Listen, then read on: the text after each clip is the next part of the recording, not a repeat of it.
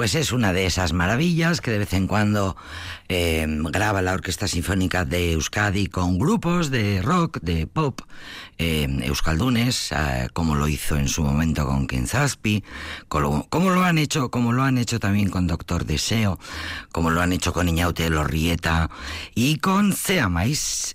Bueno, una gozada de canción, de versión. Eh, sin duda, mm, Ceamais con toda una orquesta sinfónica de Euskadi detrás, pues efectivamente hace levitar. Es una maravillosa versión en la que se ve la mano de del gran Fernando Velázquez, mm, director de bandas sonoras de películas como por ejemplo Un monstruo viene a verme, ¿os acordáis? Em, el la de los apellidos vascos también hizo este compositor, nacido en Guecho, Fernando Velázquez, que es un arreglista excepcional y lo demuestra porque todos estos trabajos de todos estos grupos que graban con la OSE, pues eh, siempre buscan la mano, los arreglos, las adaptaciones de Fernando Velázquez, que también fue el responsable de la banda sonora de Lo Imposible y del Orfanato. Ese es Fernando Velázquez. Se ve, se siente la mano de este gran director de orquesta en esta maravillosa eh, interpretación, en esta maravillosa versión. Cea Mais, con la Orquesta Sinfónica de Euskadi, Negua Joan Data.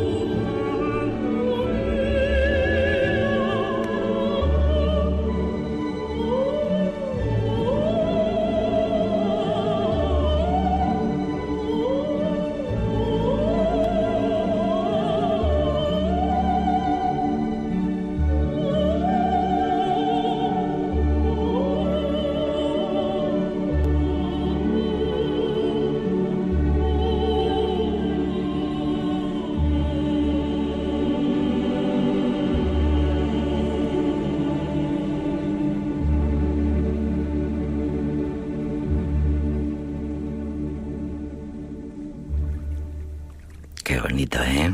Bonito, bonito. Los cuentos de Hoffman, con, de Jacques eh, Offenbach, con Joan Sutherland, por cierto, y Plácido Domingo, cantándolos. Los cuentos de Hoffman, la única ópera seria que escribió Jacques Offenbach, que era muy conocido por sus creaciones, por sus óperas bufas, operetas y oberturas, eh, oberturas festivas, por el carácter más eh, de comedia y más de humor que siempre imprimía a sus, eh, a sus obras, pues quiso demostrar a sus contemporáneos, quiso demostrarles que era capaz de elevar los alcances de su obra creando esta mm, ambiciosa expresión lírica que acabamos de escuchar, así lo recibió la crítica, eh, la ópera más seria, la única ópera seria que escribió Jack Hoffman y que se estrenó justo un unos pocos meses después de la muerte del autor. Una broma del destino, eh, los cuentos de Hoffman basados en tres fantásticas historias eh, muy populares, unos cuentos que eran muy populares en el siglo XIX. La ópera fue escrita en 1880, ese mismo año murió Jack Hoffman, em, hoy digo Jacques eh, Offenbach, Offenbach, y, bueno, pues eh, curiosamente se tuvo que estrenar eh, después. No tuvo la ocasión el autor de presenciar el estreno de su creación máxima, considerada por la crítica como su obra maestra. Fíjate, qué pena. Jack Offenbach. Bueno, vamos a escuchar un maravilloso vals de una ópera maravillosa y conocidísima por todos.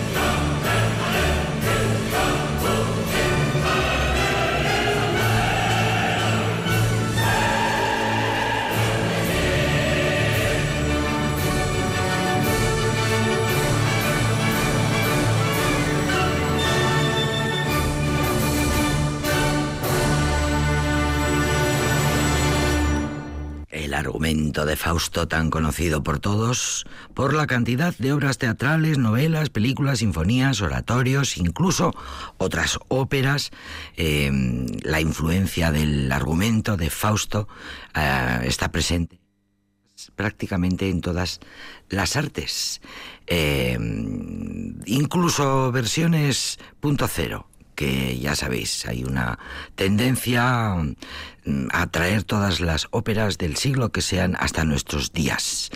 Bueno, pues el mito de Fausto, la leyenda del médico que frustrado porque no, porque está llegando a una edad avanzada y tiene la sensación de no haber vivido suficientemente la vida y haberse dedicado solo a su trabajo. Em, y, en esa crisis, en esa crisis que tanta gente sigue pasando todavía a estas alturas, pues el, el Fausto vende, su, el, el, médico vende su alma al diablo, firmando con él un pacto indisoluble, imprescriptible, del que solo se podrá librar si le redime el amor, el amor de Margarita. Siempre, siempre es un argumento, es un argumento que está presente en todos, eh, bueno, en cantidad de obras de todo, de todos los géneros y de todas las artes.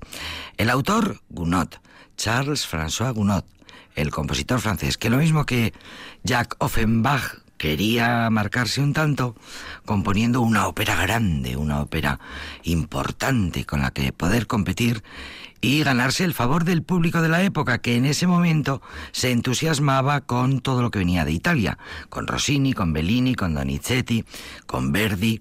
Charles François Gounod quería competir y quería hacer algo grande, e hizo algo grande y bueno, pues era cómo se hacían las cosas muy grandes, pues eh, haciendo argumentos muy clásicos, basados en la mitología, argumentos históricos que fueran muy conocidos y recurriendo a orquestas de muchísimos músicos, muchos profesores, orquestas nutridas, coros eh, enormes llenos de gente, decorados grandiosos, vestuarios opulentos y piezas de ballet y mucho lucimiento del elenco del ballet. Y con todo eso pues se conseguían cosas muy efectistas y, que dirigidas muy dirigidas lo que sería el mainstream más o menos en aquellas épocas.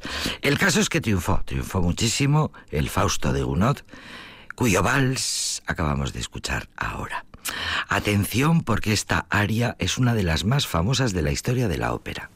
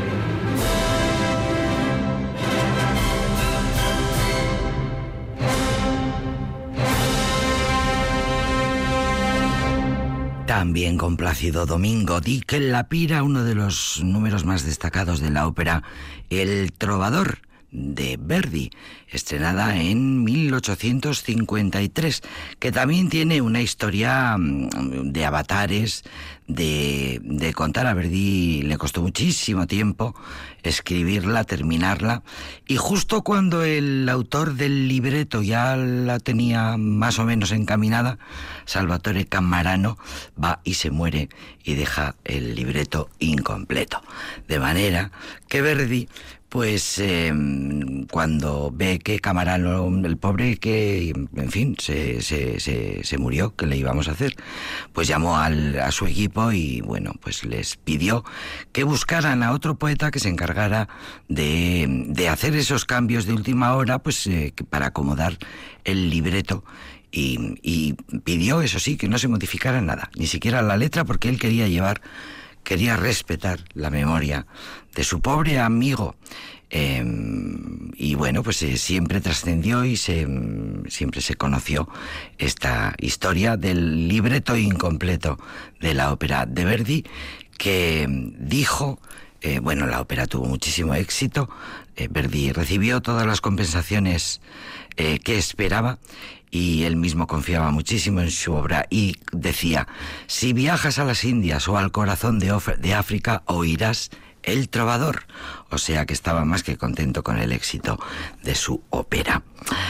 Vamos a escuchar ahora una famosísima aria de la ópera Rinaldo de Händel.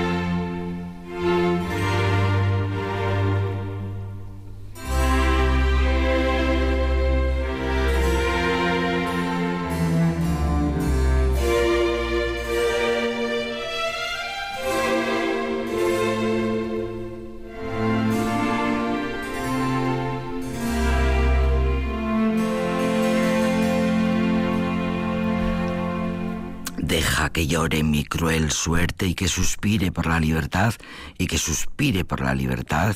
El dolor infringe este sesgo de mi martirio solo por piedad, de mi martirio solo por piedad. Deja que llore, deja que llore. La famosísima aria de la ópera Rinaldo de Händel eh, pues por cierto, una de las óperas más célebres del autor, estrenada en 1711 y perdida, perdidísima, olvidada, olvidadísima durante 200 años. Algo que pasó con, según estoy leyendo, el resto de óperas importantes de Händel hasta que en la década de los años 70 del siglo XX que dicho así da miedito, fue rescatada y a partir de ese año representada de nuevo por el mundo entero.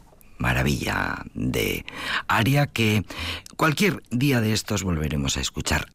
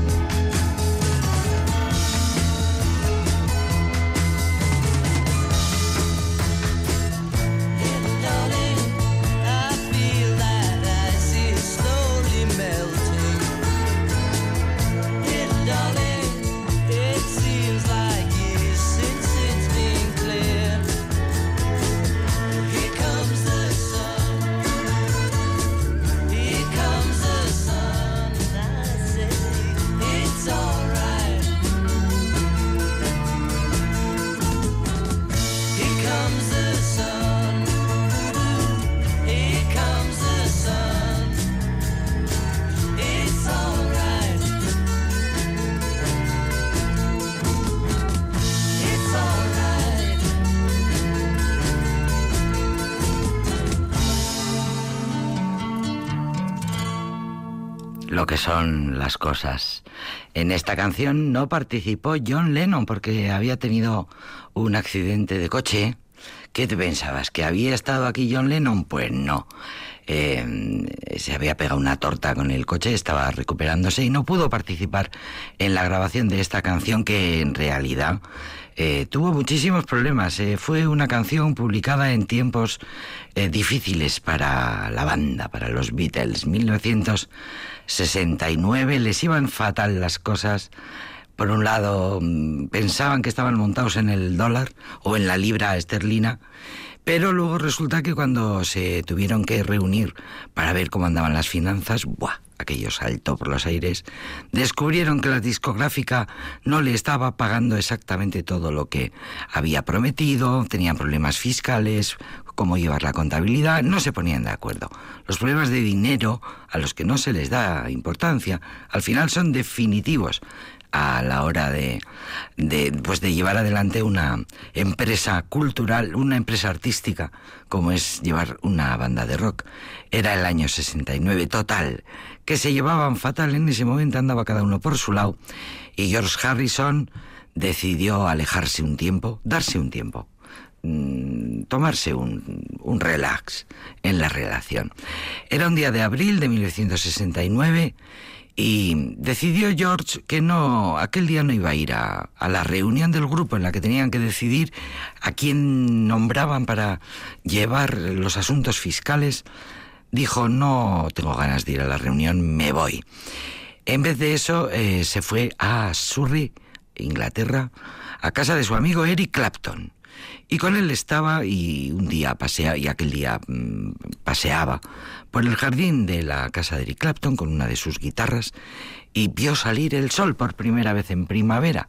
Y claro, eso en Inglaterra pues es un acontecimiento. Y un signo de buen presagio lo fue para él, para Harrison, eh, George Harrison, iba a decir, iba a decir Harrison Ford, para George Harrison. Y escribió esta maravillosa canción. Así que, que estupendo, esta es la historia. La grabación de esta canción que simbolizó un poco eh, la eventual libertad que George Harrison tuvo del grupo. Así que prácticamente esta canción hay que atribuírsela a él, a George Harrison. Ringo y Paul hicieron una pista eh, de ritmo con la acústica de George y el 7 de julio fueron al estudio y cantaron los coros. Pero mmm, todo fue eso. Y John Lennon mientras recuperándose del leñazo que se había pegado. Eh, bueno, un accidente de, de, coche. Historias que hay detrás de las grandes canciones, grandes canciones, las de los Beatles. Vamos a escuchar a Demi Rusos.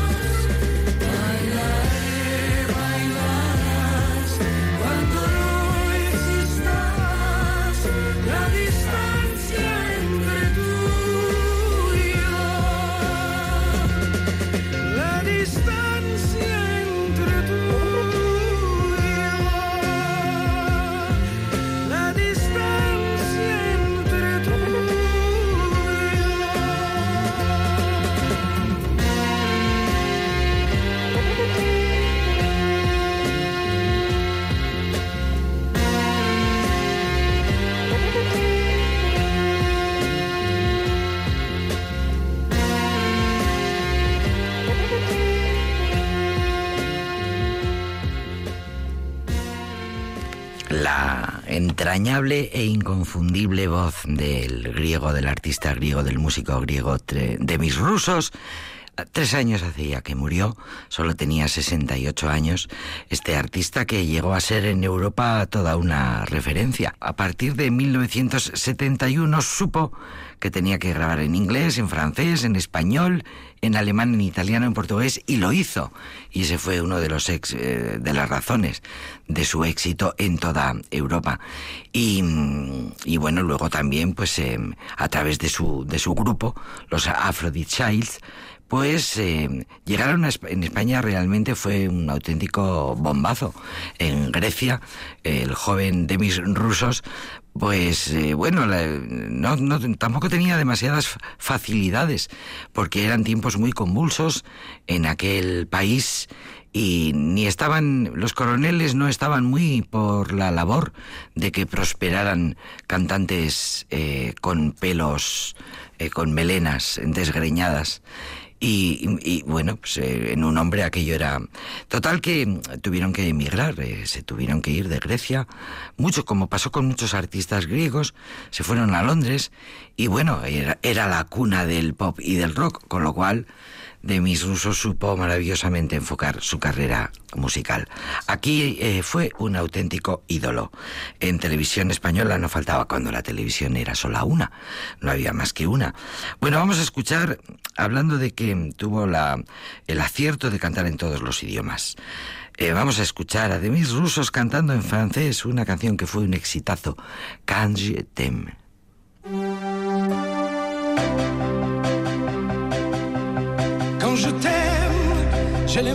L'impression d'être un roi, un chevalier d'autrefois, le seul homme sur la terre. Quand je t'aime, j'ai l'impression d'être à toi, comme la rivière au delta,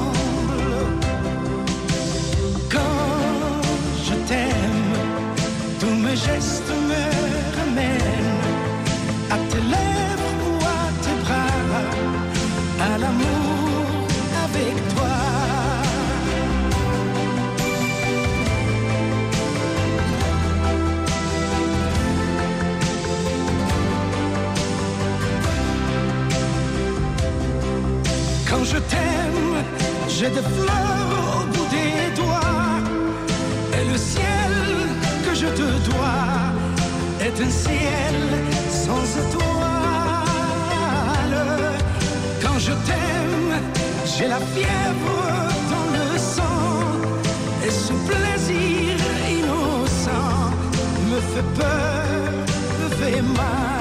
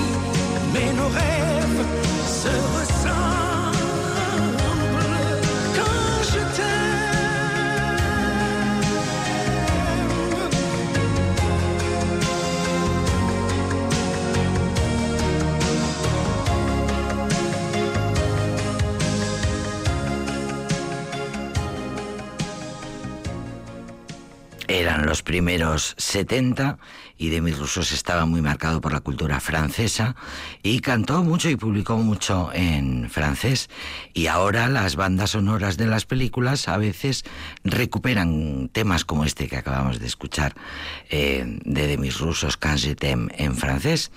Eran los primeros 70, Demis Roussos tenía una discográfica, Phonogram, eh, que intuía que había una demanda había un público que pedía eh, una especie de estilo que se dio en llamar el Europop pensado para que las canciones fueran internacionalmente conocidas, para un, gran público internacional. Por cierto, pues era lo mismo que pensaban los ABBA, los suecos ABBA, estaban en esa misma eh, teoría, estaban pensando lo mismo, y Rusos tuvo una especie de cuestión que le diferenció y es que incorporó a su, a su imagen, a su marca, la denominación de origen. Él quiso ser griego y quiso introducir mm, instrumentos del folclore de su tierra y, le dio ese toque eh, propio de su, de, su Grecia natal. Bueno, él había nacido en Alejandría. Eh, y compuso temas como Mañanas de Terciopelo, por ejemplo, que pues sugerían eh, Mediterráneo y, cultura mediterránea. Bueno, el caso es que además Demis tenía una imagen que le ayudó bastante en su fama internacional. Aquella imagen de túnicas y barbas en, eh, a medio camino entre un gurú de los que se llevaban mucho en la época, eh, un gurú del amor o un pope renegado, con su barba hirsuta, pero siempre sonriente, siempre abunda, carnes abundantes que, que tapaba con un enorme caftán. Eh, bueno, un bon vivant, siempre lo fue, cuentan las crónicas, que siempre eh, quiso y siempre le gustó vivir bien. Vamos a recordar otro de los éxitos de la época de Demis rusos.